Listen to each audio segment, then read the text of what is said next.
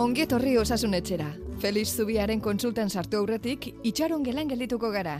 Osasunaz eta bizitza zizketan. Arantzazu, oñati.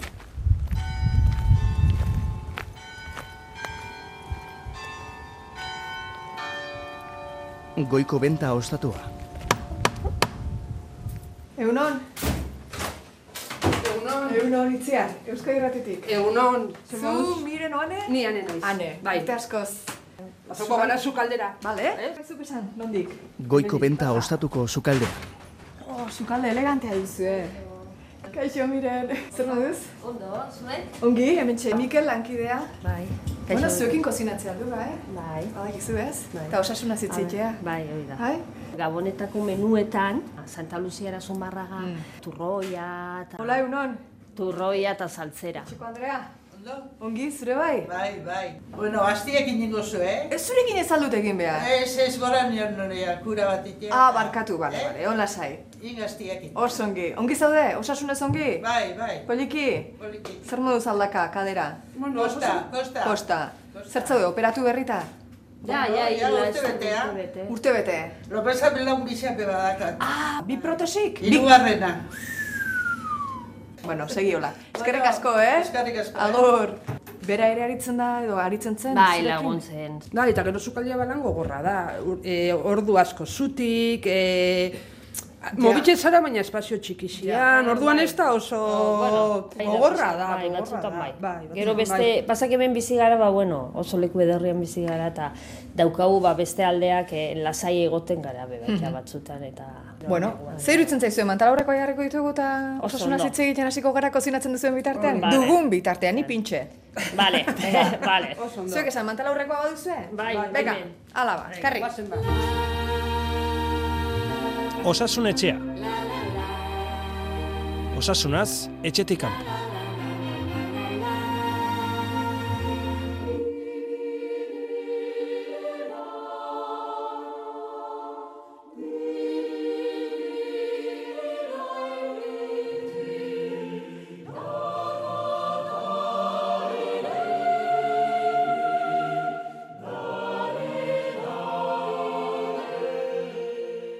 Gaurkoa ezin zitekeen aurrekoak bezalako itxarongela bat izan, gaurkoak berezia behartzuen. Gabon gau egun berezi honetako osasun etxeko itxarongelak sukalde batean behartzuen izan, kozinatzen, osasunaz edozein tokitan hitz egin daitekelako.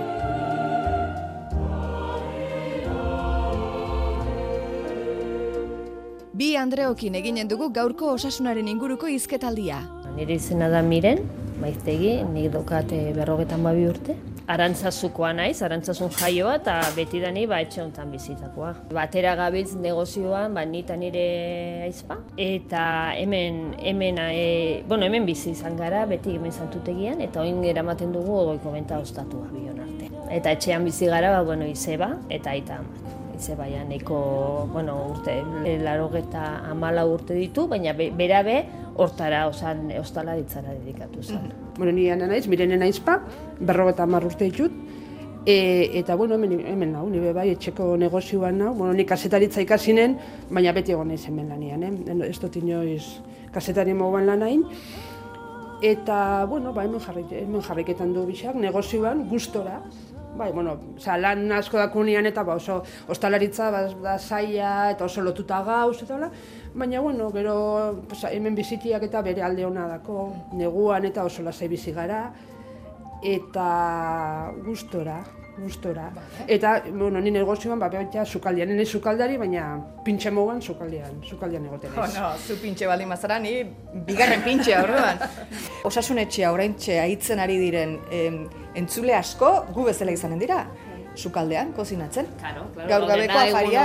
ja. Ze gaur gabeko afaria ez da bost minututan prestatzen den apari bat. Ez, eta nahiko bieleko ematen du etxeetan, Bai ez ba, da? bai ba, bai ba. Sukaldian beste batzu poteuan, ez, baita Batek esan zidan, esan nionen osasunetxea sokalde batean egin behar genuela, kozinatuz, eta hola esan zidan. Bai, bai, gintzazu gizonezko batekin esan nion, "Txt, alto! Euneko laroita hamar emakumeak dira, kozinatzen daudenak momentu hontan, egun horretan. E, Bagoaz, bai. emakumeak dauden sokalde batera. Ja, bai. Bai, ez? Bai, bai, bai. Ez dugu gure burua engainatuko. Bega, ba, hoxe, bale. Kantua eta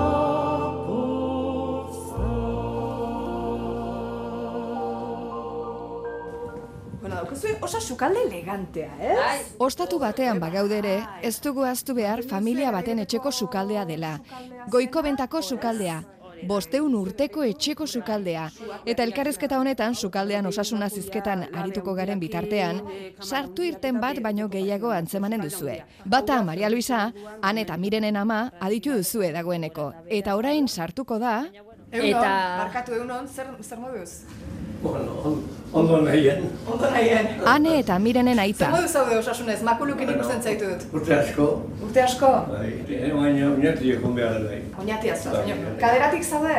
Kadera, eh, daukat zein eta berria jarrita, protesiza, eta belaunian bai, eta horako gauza hori din. Eta gero daukat ben, etiar txiki bat, zentaz ez dana.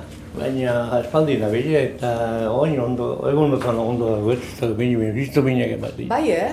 Hori, Biz, gau eta logien zinjatu ala bitzen naiz da, bueno. eta zer duzu, ze, nola atera da hori, o, ze... Ba, ez dakit, ni diabatikoa eban naiz eta gauza hori zienikoa. Bai, ba. ba. Peligrosoa izaten da, Peligro bai. hori hori. bai. Kura egitea zoaz, Ez, ez da, Ez. farmazien joan behar dauket eta farmazia. Bale, bale. buelta txoitea. Ze horrek konduzitzen duzu? Bai, bai. Bai, eh? Bai. Urte bat egon matia, ez nio garantzata, bueno. Bai. Bueno, bueno. Hemen goiko bentakoa zara zu hemengoa. bai, bertako. Bertakoa zara. Aspaldi, aspaldi lauita zortzi urte. Ongi dara mazkizunak. Oso ongi. Oso ongi ez dakit, baina vamos. Urte asko dira bai. Bai, bai. Bueno, bueno. Bai, hola zi. Bueno, zein du ba, eskerrik Bai. asko, eh? Bai, zuei, Vale. gero arte. Bai, gero arte. Aio. Gero arte. Hauzun atxe. Atxe, atxe. Vale, vale. Oi. Bueno, a ber, orduan urda azpikoa, Ba. ze gehiago prestatuko dugu. E, gero hartuko, e, ba, Gaurkoak afari berezia hola. behar du, eta oso gurea, oso euskalduna. Ba, gero, eh, Goiko bentako sukalde eder honetan ze prestatu behar dugun galdetu diogu hola, txef pixka bat andereari. Aurreratzen jungo, bakaiaua. Etxo, hemen ikusten dut prest. Bai, bakaiaua, saltzan. Vale. Eta gero guk bat kumea. Zati zela etxian dako. E, azten ditugu arkumeak eta hola, eta bueno. Ez du askotan guk jaten, baina Labera errea? labean errea beti. Eta gero nik uste dut beti, beti jartzen duguna dela, ba hori konpota, eta baita intxau saltza ingo. Ez dauka hola sekretu handurik. Ja, hori da, sukaldari guztiek bai, esaten duzuena? Gero ni pasatuko dizut errezeta hola sekretu idatzitzea pasatuko dizut. Oso ongi. Bai. Bueno, jefa, zu hasi. Konpota be, aldez aurretik aldugu gertatu. Vale. Eta hor egongo da eginda. Intxau saltzare, bai. Bueno, dena egiten baduzu, zer kozinatuko dugu? Bueno, familiakin egon da, hartu, hortarako hartu. hortarako Vale, neska. temporatara. A ber, bakailo honekin zer eginen duzu? Bakaio egingo dugu e, e, tomatearekin eta piparrekin. Eta gero beste aldetik daukau etxean egindako tomatea. Eta beste aldetik egingo dugu salteatu kipula, pipar gorria, pipar berdea, e, berakatz pizkatxo bat eta hola, eta hor egingo dugu piperra dantzako bat. Gero dana ondo juntau, tomatea gehitu, piparra gehitu, eta kazuela gertu. Baratzuria moztuko dugu gu, Bai, hori da, pipar hauek eta dana ingo Kasu dugu Juliana batean. Juliana bazala, tipula, dana. Ba, etxi hemen, eh? bai, puzka. Vale. Eta hemen inoia berte bitartean bakaiaua urun pixka batekin, zartaina pasatzera. Zenbat garen belaunaldia zarete? Goiko bentan ostatu... E, goiko benta ostatu bezalako lehenengo referentzia mila bosteun da hogei garren urtean, jazta bien, eh? Eh? Bai. Eta ja, ordurako benta ostatua zan. Zau, hemen Inazio Tarbidea pasatzen delako. Bai. Hau bide gurutzea da. Bai, eta garai bertan e, arma birgina agertu eta handik puska batera egin zan lehenengo elizatxoa hort, inguru Bai. hortan, oinatiko konsejoak erabaki zuen, benta bat irekitzea ba ideia ona zala negozio bezala. Pentsatzen da, ba, mila bosteun inguruan ja benta bezala funtzionatzen hasi zela. Osea, que está bien. Bueno, gure sukaldea da bastante tradizionala eta pixka bat, bueno, ikutu batzuk dauka hola pitximan modernoa, baina da Beti sartzen, saiatzen gara sartzen ba hori garaiko produktuak. Oin ben, e, gabonetako menu hontan be baita daukagu e, zagarrekin gauza asko. Hainbeste ordu hemen kozinatzen sokalde espazio honetan eta eta tentsioarekin ze kostalaritzan tentsio Ah, handia bai, egoten bai. da. Momentu bat esaten da batzutan, zerbitzu bakoitzan, ordu laurden bat, Bai. baina bai dia momentu Gero oso... pasatzen da ordu laurden hori eta eta ja, bueno, ja azten zara lasaitzen, ez da Bai, ja badoa, bai. no, da Ja. trenak urten dauen bezala, no? Eta Ja, eguna bukatzen denean, nola bukatzen duzu ez? Nongo minez? Gerritako Bueno, minez, bizkarreko minez. Bueno, Ez. Nik uste dut ondo igual gehiago da psikologikoa. Bai. Bai, fisikoa baino, bueno, fisikoa bai. bai, bueno, ba, e, udan bero asko Bai. egiten dunean, olako Bai. momentutan baina bestela. Gu saiatzen gara osasuntzo bizitzen. Eh? Gustatzen eh? Pasiora Pasio juntoa. asko joaten gara yoga egiten du. Orduan, orduan bai dako, Baidako bai dako gure kontzientzia hori, eh, bai gara oso... Osa, egunero urten behar da pixka bat kanpora. Bai. Eta hori ja da, berez ja da ona. A ber, hau toki osasuntsua da, osasun, ez? Osasun Hori da. bilatzeko toki bada, Bai, dizu. uste baietz. Kokalekua bera osasungarria da. Bai, bai. Bale. Baina ez baita bakarrik tokia kokalekuaren gatik ona. Arantzazu, oinati hegoaldean dagoen mugako auzoa da, oso menditsua da, eta udalerri horretako auzorik garaiena zazpireun metro ingururekin. Historia aurretik bidegurutze izan da. Horrela izan dela adierazten dute eta bertan dauden megalitoek. Hau kulturtoki bada. Baita. Arantzazu ez da ordea osasungarria kokalekuarengatik bakarrik. Parekorik ez duen kulturtoki eta leku mistiko berritzailea ere bada. Arantzazuko santutegia auzoko ikur nagusia da. Euskal Herri osoko erreferentziazko lekua izan dena eta dena. Euskal kulturaren motorretako bat izan zen arantzazu, hogeigarren mendeko bigarren erdian. Eta hori, arrazoi soziologikoengatik gertatu zen. Mila bederatzireun irurogeian eta mila bederatzireun irurogeita marrean oso euskaldun gutxi zeuden hegoaldeko hiriburuetan. Eta zeuden gutxi haiek herri txikietatik joanak ziren. Hizkuntza galtzen ari ziren. Lotxatu egiten ziren euren hizkuntzaz. Eta hoien ondorengo batzuk izan ziren euskal kultura modernizatzen zutenetako asko. Besteak beste, Euskara batua sortu zuten bertan, mila bederatzireun da irurogeiko amarkadan. Eraikina da Arantzazuko basilika, Arantzazuren bihotza, arima, ispiritua, urdaila. Jorge Oteizak han bildu zituen onenak, estetika eta erlijioa batzen zituen leku hause, altxatzeko onenak eraman zituen. Eduardo Txillida, Nestor Basterretxea, Sainz de Oiza, La Orga, Xavier Álvarez de Ulate, Lucio Muñoz, Xavier Regaña, Fraide Francisco Tarrek sortua, gomiztegi hartzain eskola eta gaztandegia ere badago auzoan.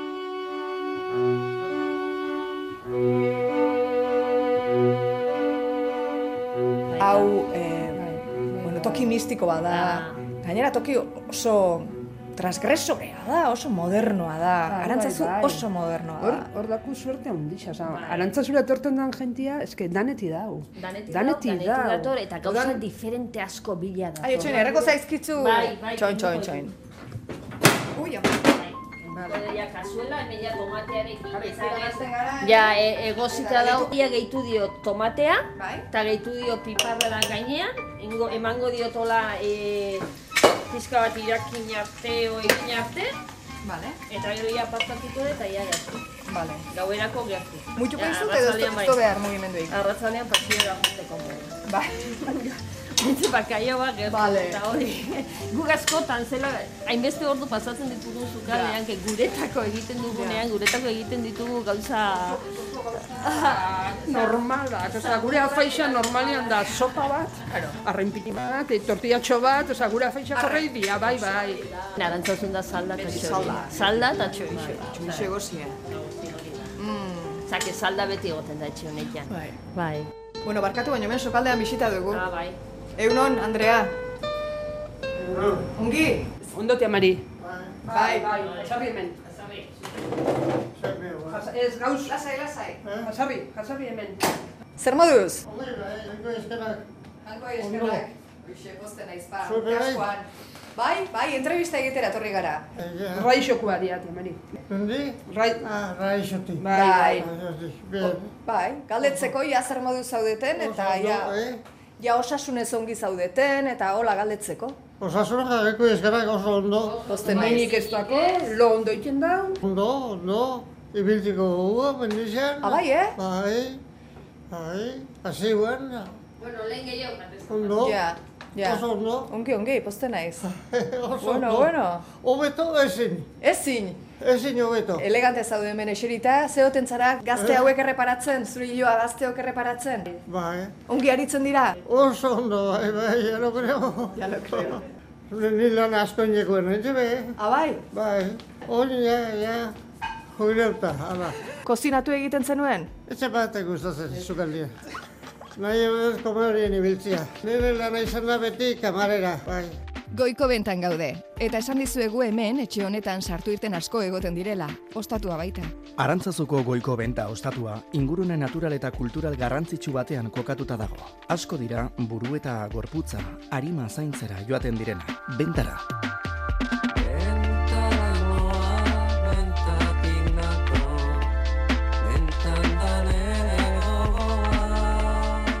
Arantzazuko ama Virginaren santutegia eraikitzen ari ziren bitartean, lanean aritu ziren artistek, goiko bentan hartu zuten ostatu. Lehendik zen leku zoragarriari xarma eta ospea gehituz. Hoien artean, Oteiza, Jorge Oteiza, hogei garren mendeko ezinbesteko pentsalari eta artista. Jorge Oteiza enbil, pentsalaria esan dugu, baino eskultorea, poeta, iraultzailea, euskal eskulturaren aitzindaria, eskola sortu duen gizona. Jende asko ezagutu izan duzuzuk hemen, Asko. pertsona interesante asko. Bai, bai, bai, hombre, ya lo creo. Importantiak. Zein, Jorge Oteiza? Jorge Oteiza etxekua. Hoxe. E, gure etxekua daura. Bueno, san. Zan. Eta bere txistiak eta Bai, bere umore ona, bete umore onakin. hoi suertea zurea Jorge Oteiza ezagutu izana. Gure etxean bizitzan. Bi urte egon zan hemen. Gizona listua. Ikusi zuen zezet horren. Are bazekin horren. Men bakarrik edo iziarrekin oiten zen. Bi, biak bai, isiare oso jatorra zen. Oso jatorra. Ai biak diskutzen zitzen zen zeti. Ni nahiko parraiten nu. Bai, Biak diskutitzen. bai, eh? Ni nahiko parraiten nunekin. Bai. Ue, gizon hori gobernatzeare, etzen errexea izanen, isiarrentzat. Jendixo txarraukan. Zainek? Jorge, jendixo, ez baina esaten dugu, super, Beba, Superrona. Hori zer fama. Genixo zara momentuan. momentuan. Momentuan, momentuan, baina gero, bueno. Yo, hay dos tipos de religiosidad, una que viene de confesiones religiosas. Jorge Oteiza, artea eta erlijioaren pero es que kontzepzioaren uztarduraz. Que la educación estética, el arte, da una proyección a la conducta que es de tipo religioso. Tiriki tauki Lo estético es tauki religioso. Lo estético es ético y Tiriki tauki religioso. tauki Sí, lo importante de la educación estética, si es la si es Hamasei religión, harri todo, lan es zen ari da solidario con los Oteiza. demás, con todo. Si es lo mismo. No es religioso, aunque no cree nada, es religioso. Ay, ya digo, un hoy, poema, ay. y cuando me muera, pues no Oteiza. está, nos iremos juntos, nos iremos por ahí. Soy religioso, mi conducta, el comportamiento. Oso pertsona ona. zan. Ja, bai. zen espeziala. Espeziala. Especial. Jorge Oteiza. Especial. Eskerrakari, eh, utzi dizkigun gauza eder guzikin eta... Apostolo esan dute, danak Bai. gora begira. Eta ez zen toki gehiago, toki bestela gehiago ingo zetxun. Ja, amala utzi. Dano legara, apostoloak, ez zure apostoloak, zea? Bai. Eta zure dana danok, eh, Danak, apostoloak behantzako. Oteiza. Jo, jatorra zanura. Parrek izun. Umorea zeuken. Umore ona. Be, dana, danantzako zuten txistia. Danentzako. Danentzako. Etortzen antzako, jotezen antzako, danentzako eran behan txistia. Muy bien. Hemen honen gabale? Venga ba, ederki, baina arte. Bueno, segituko dugu guk eh, kozinatzen, Andreak? Ose, a ber, non gelitu, zu bakarrik Bai. gelitu zara Bai, arkumearekin? Zer egin duzu? Axuria kozinatzen hasi gara eta sagar konpotari helduko diogu orain. Hemen sartzen dugula bera. Bai. Eta Gauza bat oso kontuan hartu behar dugu elkarrezketa honetan. Hanek eta mirenek etxean egiten dutela lan. Lanean ari diren bitartean, etxekoak, ama, izeba, aita, inguruan dabiltza. Eta edade bat badute. Oroitzen zaitu danean ama Zukaldean egoten zara Maia bostentzat Hori nola dara mazue? E, etxea eta lana toki berean eukitzea banatzeko? Batzutan oso gaizki. Claro, dana, dana, bat, dana batuta daku, orduan batzutan oso gaizki, beste batzutan oso ondo, azkenean guk lanian gauz, zaintza daku bebai, claro, nauzi dia. Ba, dana egiten du, dana egiten du. Azkenean, e, e, zuetako erosua da, ente, e, gaina gu entenditzen gara, bueno, ea begirada batekin ja entenditzen gara, osea, ez dako... Baina, azarratu be bai, azarratia, neolako bai, bai. gauzakatik, eh, hombre, eske dana da... Hori, hori da. Begira, orentxe izeba mentxe duzu eserita. Bai, hori da. Bai, bai, bere eguneroko hori da, eta gero sukaldean martxa pitema dauenean, bera be hemen, eh? Begira, ez naiz eta eso jasarrita begira, no? Begira. Begira eta eta zaintzen, aber gauzak eh, ondo ondo doazen, no? Ziot, galdetu baina, zenbat urte ditu berak? Eh, larogeta amalau, uste, uste dozatik, ja, Bueno, ez bueno. ja.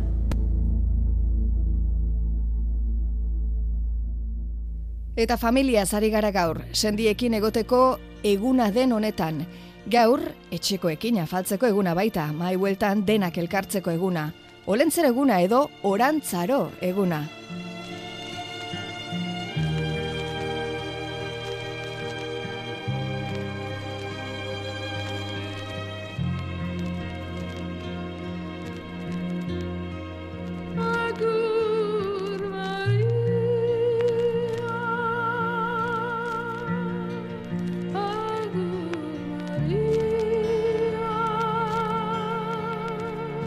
Gabon gaua, eguberrietako jai garaiko lehen ospakizun handia da. Egun, hasierako ospakizunaren esanaia gainditu eta fededunak ez diren familietan ere ospatzen da. Familia giroko oturuntza baten inguruan gehienetan. Zenbat jende espero duzu gaur gauerako afaltzeko? Ba, gu familia, ez asko. Zenbat? Mm, esango Sei. gara, ez, am, amaika. Bueno. Bueno, ez dago aizki. Bai. Oso gaula da. Bai. gaurkoa, bai, bai, bai. Osasun kontuak ateratzen dira maian, gau honetan? Beti, beti. Claro, gente nausixekin eta eske beti, ero, jo, bai, zaintu hori ez jan, eh, bueno, gaurti, bai, no seke, bai, zakero, Bota honi bebaita, azukrea gutxitxo, gutxi bota bixa. Vale. Ja, gero, engainatuko du, eh, maazpazakin eta joiakin da horrekin engainatu. Bota, baina bizar, egiten du como extra sufle. Bai, gaberako, larri da. Bai.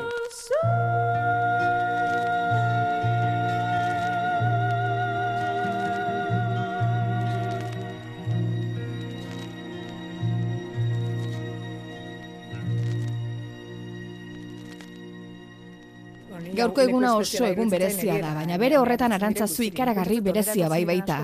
Osasuntsua, lasaia. Ona bai etorri izan da beti igual jentia bakarrik, egun batzu pasaitera, ba, igual estresauta dauen jentia, eta hola, holako bezero asko eduki du, bai, bai. Aurten uda hontan eta hola etorri izan da Holandatik eta jende asko. Eta danak superpozik, zatik e, gez- e, mendira jutea, ba, bueno, urbiara eta jutea ez da, in, ez da inzaia, ez da in luzea, ez da in, eta sentitzen dira super ondo. Eta transmititzen daue hori da, gisa da, Gero, da, dago basilika. Bueno, claro, Eta, bueno, izan sinistun edo ez, lekua zoragarria da.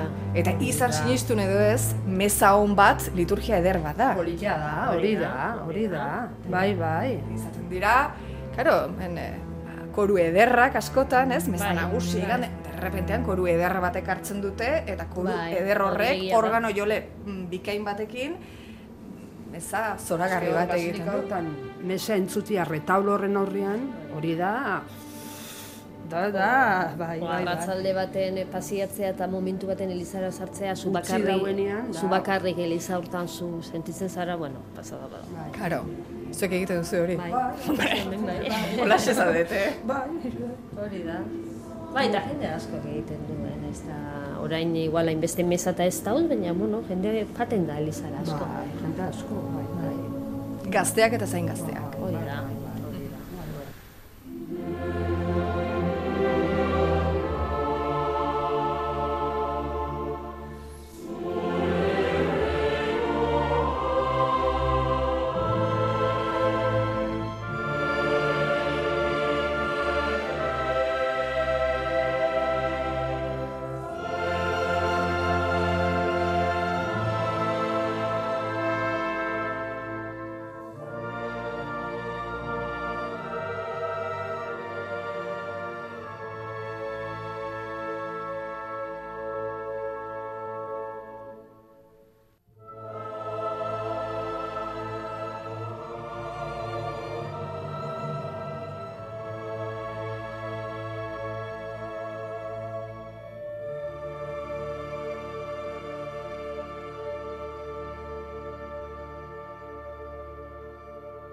Eh, Bai, kume gure- horrek zenbat bai. denbora behar du, barkatu?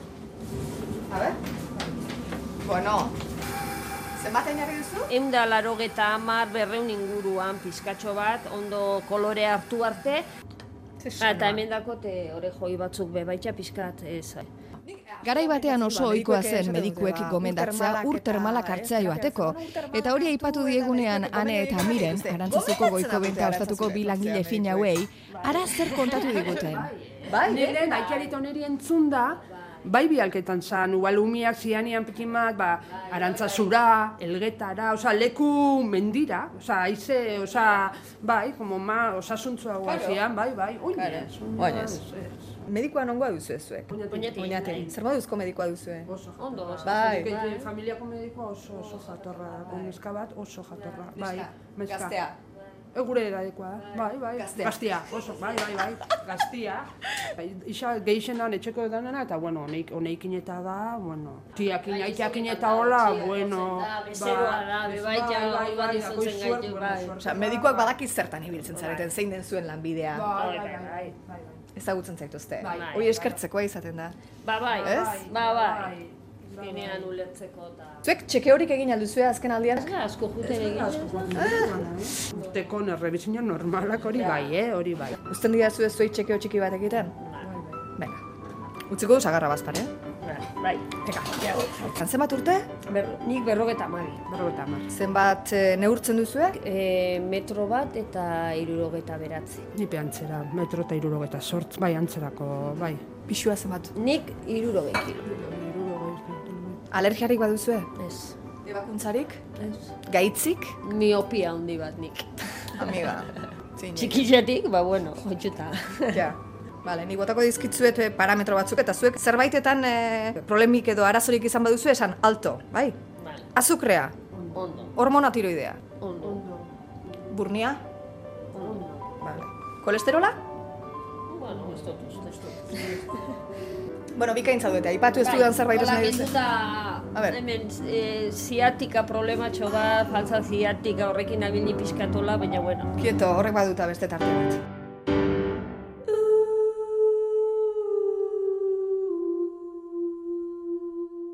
Ziatika, nerbio ziatikoaren arazo baten sintoma da, gorputzeko nerbio luzeena. Nerbio honek belauneko eta beheko hankaren atzealdeko muskuluak kontrolatzen ditu eta sentsazioak ematen ditu izterraren atzealdean, hanka zati batean eta oin zolan. Ziatika, nola zaintzen duzuzuk ziatika? Bueno, zeiaketan naiz egiten e, fizioak esandako ariketa batzuk eta hor nabil.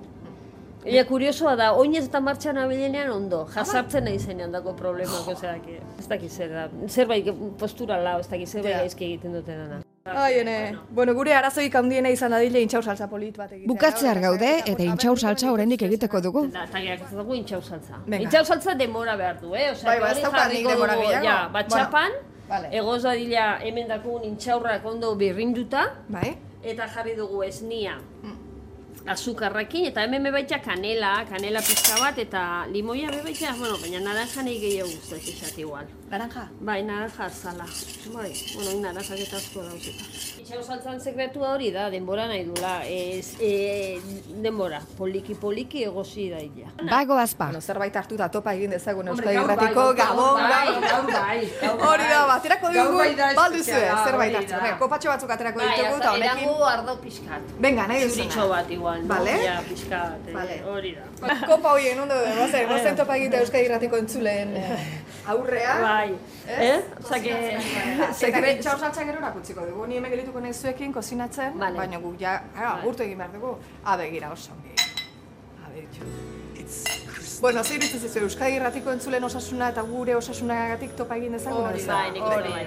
Osasuna eta gabon gabon Osasunagatik. Eskerrik asko, Eskerrik asko.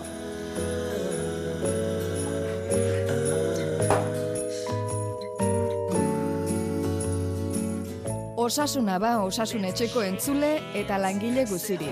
Gaur, hemendik, arantzazutik, Euskal Herritarrentzako hain berezia den toki honetatik gabon gau ona pasa eta eguberri on guztioi.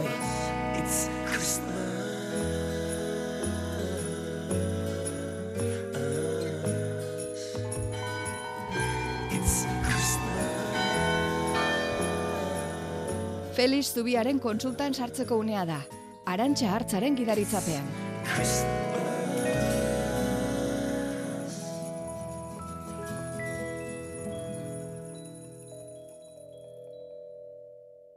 Bueno, ba, geu ere batu egingo gara, gabon topa horretara, goixa mar da, oraindik ere egia esan, baina, bueno, gaur nahi genuke osasun etxan zaudeten guztiokin topa egin, eta gabon egun hauek ematen diguten okasioa aprobetsatu, zuei guztioi eskerrak emateko, hor zaudetelako, egoten zaretelako, parte hartzen duzuelako, Igor Martínez de Lezea, Feliz Zubia eta Iruron partetik eskerrik asko eta segi hor, ondo edo gaizki egiten duguna hurbiletik segitzen eta batez ere igande goizetan dugun ordu erdi honi gurekin batera bizia ematen.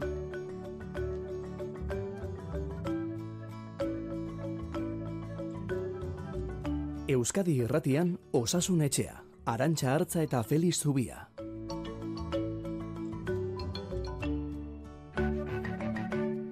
Egun on deizula Felix eta egu berrion.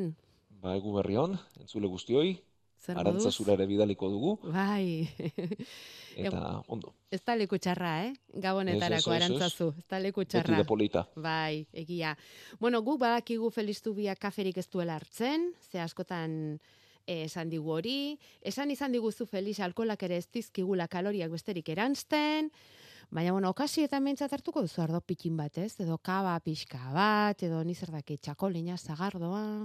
dakit. Zagardo pixka bat tarteka tarteka, baina bai.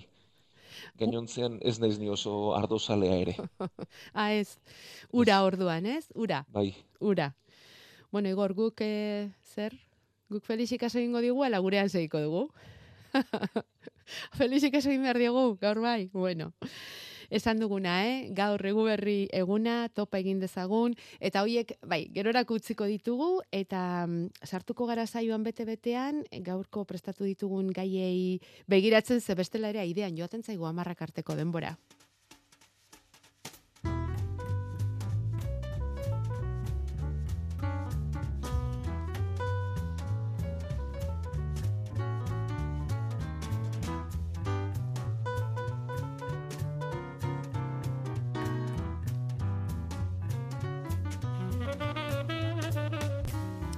Bueno, eta itziar alduntzinek utzi gaitu arantzazuko goiko bentako sukaldean eta mm, antxe aritu gara intxaursaltza antolatzen, prestatzen eta entzule honek ura entzun da, ze hor tartean ziatika kontuak eta entzun ditugu Felix, galdetzen digu, berak bizkarreko mina duela, bizkarreko minez da bilela, e, goiko partean daukala, aste bete daramala min handiarekin, oean okerrago sentitzen dela, lepoa ez din mugiturik, begira da aldatzeko garaian burua mugitzea ere zinezko zaiola, beroa eskertzen diola eta eta erantzten dio mezuari badakiela irrati zaila dela horrela ikusi gabe eta mm, zer izan liteken esatea, baina bestalde bere inguruan ere jende asko topatu duela, era honetara, igual leguraldi umel honek eragina izan dezakela ezturretarako, bueno, WhatsAppera idatzi digu erantxe mezua eta eta komentatu egin nahi genizun. Zer esate zer esaterik badaukazu?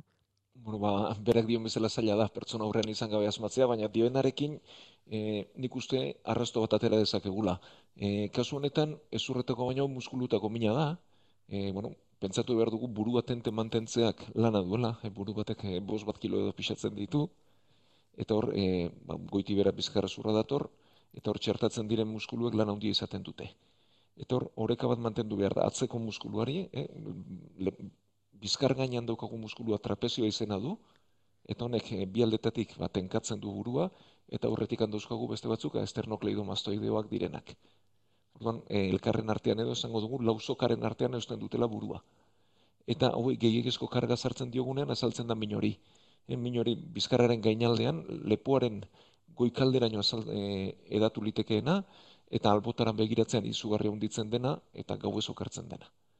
Horren, hortik datoren mina da, e, kasu hietan antiinflamatorioak ba, lagungarri izaten dira, normalean tanda motz batekin nahiko izaten da, gogoratu ibuprofeno edo antzekoek beti ba, sabela beteta e, dutela hartu behar direla, eta beroak arintzen du edo lasaitzen ditu muskulu hauek. Eta, Eta gero jatorria begiratu beharko genuke eta normalean postura txar baten ondorio izaten dira. ah, bai. Edo gidatzerakoan, edo lo egiterakoan, edo horrelako zerbaiten ondorio izaten dira. Mhm.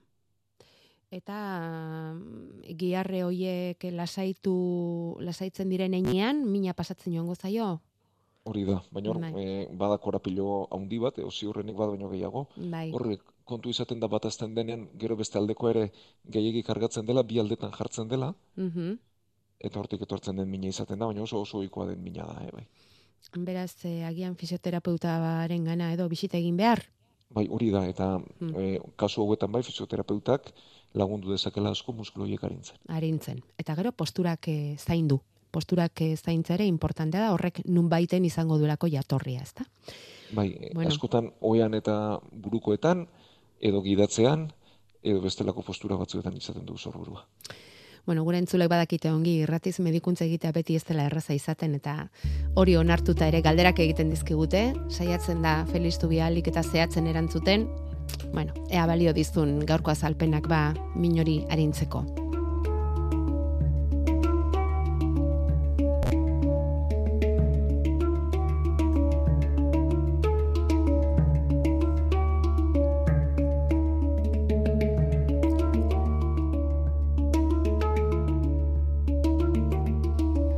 Bueno, eta beste izen berri bat eh, ikasi beharrean gaude, ipospadia. E, osasunetxea abildua eitb.eus, hori da gurekin harremanetan jartzeko beste moduetako bat, eta hortxe jaso dugu ondorengo mezu hau. Gure seme jaio berriak ipospadia harina du, eta horren jatorria zein den eta fertilizazio tratamenduekin erlaziorik duen jakin nahi dugu. Baita ere, zein den ebakuntzaren prozesua eta etorkizuneko ondorioak. Bueno, ipospadia, hori da bia puntua, Feliz. Eta zer da ipospadia? Bueno, e, izen tekniko ondo esan da ipospadiaz, da eze bat bukaeran Ah, duena. bai, vale. Bai, bai. Eta bueno, hau jaiotzetikako gaixotasun bat edo arazo bada, e, umekiaren, e, embrioiaren garapenean ba, sortutako arazo bat izaten da, e, pentsatzen da embrioiak garatzen ari denean, ba, hor bere e, garapena ez dela egokia izaten, eta batez ere, e, zakila eta uretra ez dira ondo garatzen. E, orduan, bueno, ba, umearen zatiak garatzen direnean, hor zakilak ere garatu behar du, hau pentsa, eh? E, ernalkuntza izan, eta sortzigarren eta malaugarren astearen artean gertatzen den arazo bat izan ohi da. Hori neurtua dago. Mhm. Bai, e, bueno, ba, uretra e, punta-puntaraino iritsi beharren, oda zakilaren barruan ba, tutu badua, Mhm. ondoren e, pixa eta zian emango dituena, eta e, au, aurreraino eta ba, punta-puntaraino iritsi beharrean, lehenago betik ateratzen da. Oda, beko aldetik iesten zaio. Bai, Hori da arazoa. hori da arazoa. Mhm. Bai, orduan, e, jatorri ez da ez ezaguna, baina mm, ez da ezagutzen, baina ba, entzuleak berak dioen bezala e, lotzen da alde batetik amaren adinarekin, eta beste alde batetik antzutasunaren aurkako botikekin. Badirudi arrisku handiagotu egiten dutela. Ez dakigu ziur ziur adinaren gati bakarri den, edo botik hauen albondorio bat ere izan litekeen. Mhm. Bueno, bat ala beste, e, garrantzitsua da bat non kokatzen den, zezakilean zehar izan liteke beragokoa edo urrutiragokoa, eta zenbat eta muturrerago egon orduan eta arinagoa da eta errezagoa konpontzen. E, oso oso oinarrian gertatzen baldin badakatza, lotu liteke bestelako garapen arazo batzuekin. Baskurikoekin, gerta liteke ba, barrabilak ondo ez jaistea, e, uskiko arazoak ere izan litezke, bueno, orduan, lehendik eta behin, e, ikusi behar dena da beste arazorik baduen ala ez duen, eta non kokatzen den. Mhm. Eta ho- e, honen e, e, erremedioa kirurgia bada ebakuntza bat egitea da. Ebakuntza normalean hiru eta hemezortzi hilabeten artean egiten da, e, lehen aurraren bi urtetan, eta e, kokapenak, ba, dio dedan bezala, eragin handia du. Egiten dena da e, ebakuntza egin, ikusi zakilaren forma zuzena denen batzuetan, zakila bere ere okertua sortzen delako, bueno, okertu baldin badago ni forma eman, eta uretra bere tokira ekarri. Eta, bueno, inguruko larrua zala erabiltzen da, hortan laguntzeko. Mhm. E, behin ebakuntza eginda, e, zunda bat jartzen da, hor e, pixa atera ez dadin, eta zauri errazago itxi dadin. Orokorrean, eh, gernua ezetasuna orbaintze prozesuaren etzaiak dira, eta ez da nahi hor ezetasunik e, izan dadin. Orduan, aurra txiki xamar dela egiten da ebakuntza, eta gero zunda bat jart- e, jartzen da, hori itxi dela ikusi bitartean, eta azte batzuetara gero zunda hori kendu egiten da. Emaitzak normalean onak dira, e, gero bizimodu normal egin dezakete, eta bestelako arazori espada, hau da, espada barrabiletako maskuriko uskiko arazorik, ba, bizimodu normal normal egin dezate, dezakete aur hauek. Mhm. Eta e, batzuetan bai, ba- e, eta ebakuntza zaila da, oso hurbilekoa bada, hurbilekoa denetan gertaliteke berriz ere irekitzea. Barkatu, hurbilekoa esan nahi duzu puntatik zenbat eta urrunago okerrago. Hori da, e, hurbileko esaten diogu guk, e, ba, gerriparetik Hori edo oso, oso, oso oinarrian. Mhm, Bai, mhm. Oda, zakilaren oso oinarrian baldin bada, Bai. ebakuntza zailagoa da, eta batzuetan irekitzea ere gertatzen da. Ja. Ebakuntza egin arren. Eta horrek luzera arazoak ematea. E, urrunagokoa baldin bada, hau da, puntagokoa baldin bada, emaitzak asko sobeak izaten dira. Bueno, esaten du hipospadiasa orduan esan beharko genuke, ez? Bai. Arina dela. Beraz, Bai. pentsatu beharko dugu, edo esan nahiko du, ezta? Ba, puntatik em, mm, Bai. gertuago daukala, ezta? Hori da, eta bestelako komplikaziorik ez duela. Eta kasua, txori. al- bai, alakoa baldin bada, Bai. ba, ebakuntza egin, eta horrekin nahiko izaten da, eta ondorenean ez luke bizi moduan gehiago eraginik behar. Gertatzen dena da, Felix, erreparo handia ematen duela, ez da, e, iru eta emezortzi hilabete arteko aurra ebakuntza egitera segurazki erabateko anestesia jarriko diote? Bai, bai, bai, eta dudarik orduan ematen bai. du alako zera bat, ez da? Bai. Eh? Errespetu bat, eta beti, ez da? Ebakuntza batek, baina nolako aur txikia direnean, ba, gehiago, ez da? Bai. Baina, bueno, e, begira, ba, hipospadiasa zer den ezagutu dugu, eta e, hau ere, aurraren garapenari lotutako bueno, ba ez dakit, bai, gaitz bat esan beharko dugu dela, eta horixe, aurraren garapenaren inguruan aritu behar dugu ondorengo minutuotan.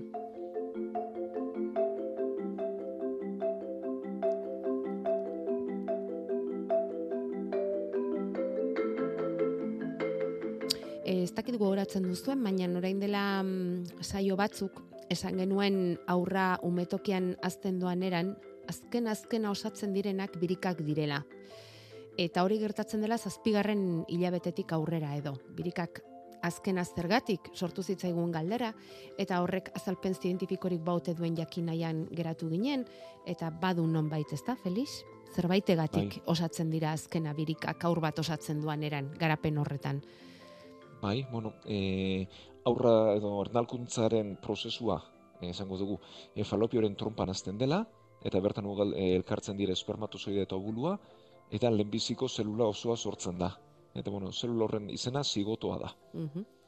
E, bueno, gero, ba, hor zelula batetik bi sortzen dira, bitik lau, lautik sortzi, ba, masusta baten antzeko e, itxura hartzen du, eta horri morula esaten diogu. Eta morula oraindik ere falopioaren trompan dago, eta normalean e, bigarren, hirugarren, laugarren egunean txertatzen da umetokian. Eta umetokian txertatuta, hor bi egitura sortu beharko ditu. Alde batetik karena sortu beharko du, e, gazteleraz plazenta, eta beste alde batetik embrioia dago umekia. Eta lehen amabi aste hauek dira garrantzitsuenak, ba, hor sortzen direlako ia egitura guztiak.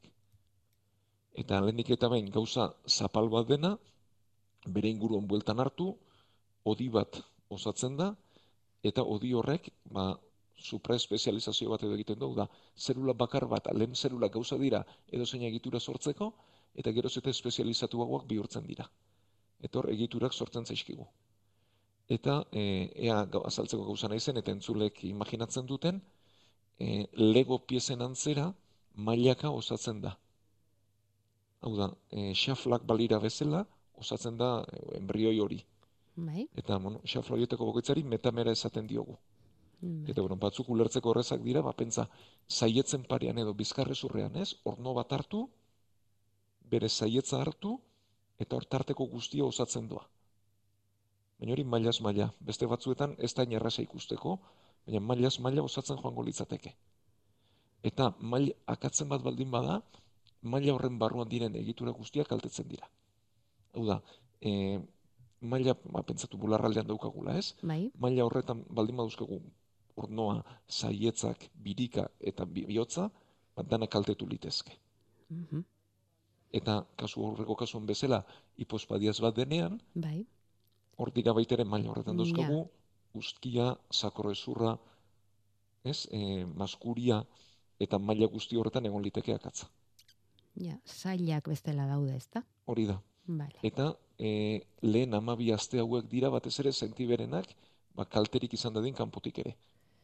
Hau da, botika batek kalte egiten baldin badu, lehen amabi asteak pasata, embrioia garatua dagoenez kalte askoz txikiago izango da. edo irradiazio bat, edo kolpe bat, edo dena dalakoa. Lehendabiziko amabi aste horiek dira benetan esanguratsuak orduan. Hori da. Bai, eta behin, amabi aste horiek pasata, embrioia zango dugu fetu bihurtzen dela. Mhm. Eta osatua dagoela, eta e, gorputzeko organo horiek noski hasi eta heldu egin behar dute eta osatu, baina egitura nagusienak osatuak daude. Eta azken azkenak garatzen direnak eta heltzen direnak birikak dira, ze aurrak ba, umetokian dagoen bitartean ez du arnazten. Oda, fetuak ez du arnazik hartzen. Birikak likidoz beteta daude, likido amniotikoz beteta daude, eta fetorrek behar dituen odola, oksigenoa eta gainontzeko guztiak, ba, amak emango dizkio karenaren bitartez. Ordan, karenean oksigeno garbi hartzen da, edo odol oxigenatu hartzen da, odol e, zikina edo zeobio duenaren garbiketa prozesu bat egiten da, eta zilborrestetik iristen zaio aurrari. Eta hor, e, birikak itxita daudenez edo likita, likidoz beteta daudenez, eta ez dutenez e, arnazik hartzen, ba, hor komunikatu behar dira zirkulazio sistemak, eta hor bada odi bat, ba, aorta, gure e, arteria nagusia, eta biriketako zirkulazioa lotzen dituena. Aorta amarena. Ez, ez, ez, ez, aurraren barruan, aberea, berea. Mhm. fetuaren barruan, bi zirkulazioak, hau da, gero jaiotzen denean, bi zirkulazio bereizi izan behar dute. Baina, e, arnazik hartzen ez duenez, fetu horrek zirkulazio komunikatu bat behar du. Mhm. Eta, bueno, hor bada odi bat. Eta ben, e, zazpila beteak pasata, birika horiek garatuak daude, bere heldutasunera iritsi dira, eta behin, aurrak zazpila betetik aurrera dituena jaiota ere, aurrera egiteko, normalen ez du zeltasunik izaten. Eta zazpila bete horiek e, aurretik jaiotzen bada, arnaz hartzeko zeltasun handiak izaten ditu, eta e, ba, inkubadore bitartez eta bai, zenbait kasutan lortzen da aurrera egitea, baina beste askotan ez. Ja.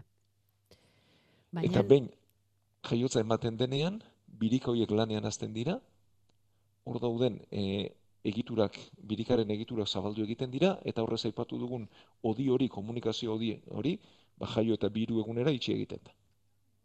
Bere kaxa. Bai, eta bueno, ba, izten ez bada, ba, sortzetikako arazo bat izango da, Ja, baina ja. kasuen mauneko laro gehieta emeretzean, bere Bai, kaxa izten da, edo Normalena. gehiagotan. Bai. Bai. Hori dena, esan dezagun, berezko era batean gertatzen da. Eh? Hori da. Zenbat gauza. Baina, lehendabiziko amabi astetan esan dezagun, sortzen direla oinarri oinarrizko egitura hoiek. Gero handitzen joango direnak. Hor egiten da lehendabiziko ekografia?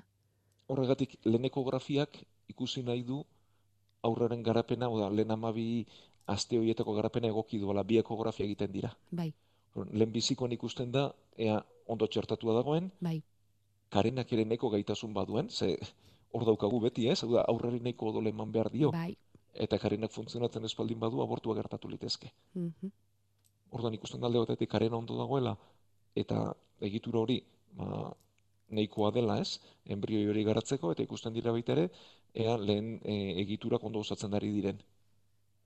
Eta gero, bigarren ekografian, aurra osatua dago, ez? Eta bigarren ekografia horretan, baita ere gauza bera begiratzen da, eh? alde batetik karenaren e, gaitasuna nolakoa den, baina bigarren ekografian, aurra, bueno, fetua handiagoa denez, eta egiturak osatuak daudenez, ba, ikusi dezakegu zein itxura duen eta ea, e, sortzetikako arazorik baden alez, asko zehaztasun gehiagoz. Eta mm, aur horrek birikak itxita ditu, eta amaren arnasa da bere arnasa. Eta mm, birikak Bai. zazpigarren hilabetera arte ez daude osatuta. Orduan, horrexegatik eta eta zergatia eta osaketa hori esplikatzen saiatu gara. Eskerrik asko Felix. Hau hau ez zera unibertsitatean ere medikuntzako e, graduan ongi esplikatzen duzu, ez? Hau asignatura bada, ez? Hau Nola zen? ikasgai bada, Embriologia. bai, embriologia izena du, lehen mailan ikasten den kontua da, eta ba, fakultatera iritsi eta lehen ikasketak honekin egiten dira, eta Ah, bueno, bai. ba, garai batean ordenagailurik eta horrelakorik etzanean, Hmm, hau irudibidez e, ikasten genuen, bai. Eta bueno, ba, ziren garai bateko rekortable antzekoak edo, piezaz pieza montatu behar izaten genituen. Oso grafikoa, ez da? Bai, Zer bai, bai. gertatzen den hor ikusi eta ikasi ahal izateko, ez? bai, ze bada honek irudibidez asko sobeto Ja, ma, ja. azaltzeko gero modua bada. Bueno, gu legoa, guk legoa euki dugu buruan. Bai. Zuk azalpenak ematen zenituen bitartean. eta honi lotuta, e, berriki berriki zientifikoek aurkitu dute zergatik hain zuzen ere e, aurdunaldiaren hasierako ba ba hoixe 12 aste hoietan edo zergatik e, gertatzen diren goragalea gonbitoak bota beharra, ze emakumezko askok izaten dute, ezta? Bereziki aurdunaldiaren hasiera horretan, ba, botatzeko gogoa, e, botaka e, egin ere bai, behin baino gehiagotan, eta berriki deskubritu dute hori izan litekela edo dela hormona batengatik, ez, Felix? Bai, bueno, e, duela gutxi jakinda, eta bueno, ba, ikerketa oso polita da, ez? Eta gainera urte askoan, ma, aztertu gabe egon dena, edo bentsat e, arrazoi garbiri gabe egon dena, eta jakinda e, GDF amabost izeneko hormona bada, hau embrioiak eta fetuak sortzen dute, eta e, hormona hau amaren gana iristen da. Oda, umekiak sortu eta amaren gana iristen da. Eta bere garunean, ba, badire emakumeak sentiberatasun handiago dutenak beste batzuk txikiagoa, ba, garunean e, botaka egiteko joera sortzen du, botalarriekin eta askotan ba, botaka handiekin. Eta, Et... bueno, bentsat badakigu zerrek sortu duen. Bai. Hori, eta... tratatzeko modurik oraingoz ez da, baina behar bada etorkizunean izan litezke, eta ikusi da ere emakume batzuk sentiberatasun handia bai, dutela beste batzuk bai, baina bai, eta horrek bai. azaltzen duela ba zergatik batzuk hobeto eramaten duten eta beste batzuk okarra. Mm, ja, ja, hori da. GDF 15 hormona delakoa. Hori da. Hori da mm, sortzailea, goragalea eta botaka egiteko gogo eta horren guztiaren sortzailea. Bueno, lehen da bizi jakin behar da nondi datorren arazoa, ezta? Gero arazo horri irten bidea jartzeko eta ikerketak badakizue. Beti dira garrantzitsu eta honelako kasuetan zer esanik ez. Euskadi Irratian Osasun Etxea. Bueno, eta ja amaierara iristen ari gara Felix, baina gogoratu nahi genuen e, baia la urte betetzera doa zela Euskadin lehen COVID kasua atzeman zela. Goratzen duzu ez da? Oso ondo. 2000 eta hogeiko urtarrilaren amaiera izan zen, eta ordutik COVID-a izan da eriotza kasu edo kausa nagusi azken urte hauetan, Baina azkenekoan ja ez, azkenekoan jadanik jenderik gehiena ez da COVID-arekin hil gure inguru honetan. Inek Espainiako Estatistika Institutuak aste honetan zabaldu ditu datuak eta horixe berretsi dute 2020tik aurten arte eriotzari gehienak COVID-19gatik eh, ziren, baina aurten ez. Aurten eriotza kasu nagusia da gizonezkoetan tumoreak emakumezkoetan zirkulazioari lotutako gaitzak eta datu horiek agertu duten beste puntu bada arnaz aparatuko infekzioak direla gehien zabaldu diren gaitzak bueno, iru urte behar izan dira, eh? Iru urte, COVID-a eriotza kausa nagusi ez izateko. Distantzia pixka batekin begiratuta, Feliz, ze iruditzen zaizu, denbora asko da, gutxi da, pasa genuen guztia pasa eta gero? Bueno, ba, e, askotan pentsatzen dugu oso modernoa garela eta berria garela eta baina ezagutzen dira beste pandemia batzuk ere, ez? E, azkena emezortziko gripea izan zen, eta aurrekoak ere bai, eta guztiek e, patroian zerakoa jarraitu izan dute historian, ez? Uda, lehen lerketa handi bat, ondoren golatuak, eta bere arrastuak, ba, beste gutxi gora bera lerketa izan, eta aurrenengo bi urteak izaten dira bere zekitxarrak, baina azkenengo arrastua irugarren horretaraino ere iritsi izan da eta guk ba, pentsaturik ez dakit jakintzuagoak edo ez dakit zer garela, ba, antzerako patroia errepikatzen ikusi dugu beste behin ere. E, 2008 izan da lehen urte hori bete ez dena, e, hor daude askotan, bueno, gure entzulek behar bada aipatzen entzungo zidaten momo estatistikak daude, mm. ez, e, hilkortasuna aztertzen bai, dutenak. Bai. E, 2008an e, espero baino eriotza gutxiego izan dira, 2008 hogeita bat eta hogeita bian espero zirenak baina askoz gehiago, hogeita iruan berriz gutxiago, Espainia arrestatuko datuak dira, ia emezortzi mila eriotza gutxiago izan direla, eta horrek adira zidezak nola 2008 iruan ba, pandemiaren eragina edo bentsat desagertu den, ez?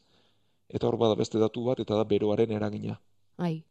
Bai, eta ikusi da, beroak espero zirena baino eriotza gehiago eragin dituela. bai. E, Euskal Autonomia Erkidegoan hausen batzea zaila da, eh? baina berrunda emezortzi gehiago, Nafarroan laro gehiago. Ja. Beraz, e, inguru giroak ere den hori eragiten digula bai, ikusten da. Bai.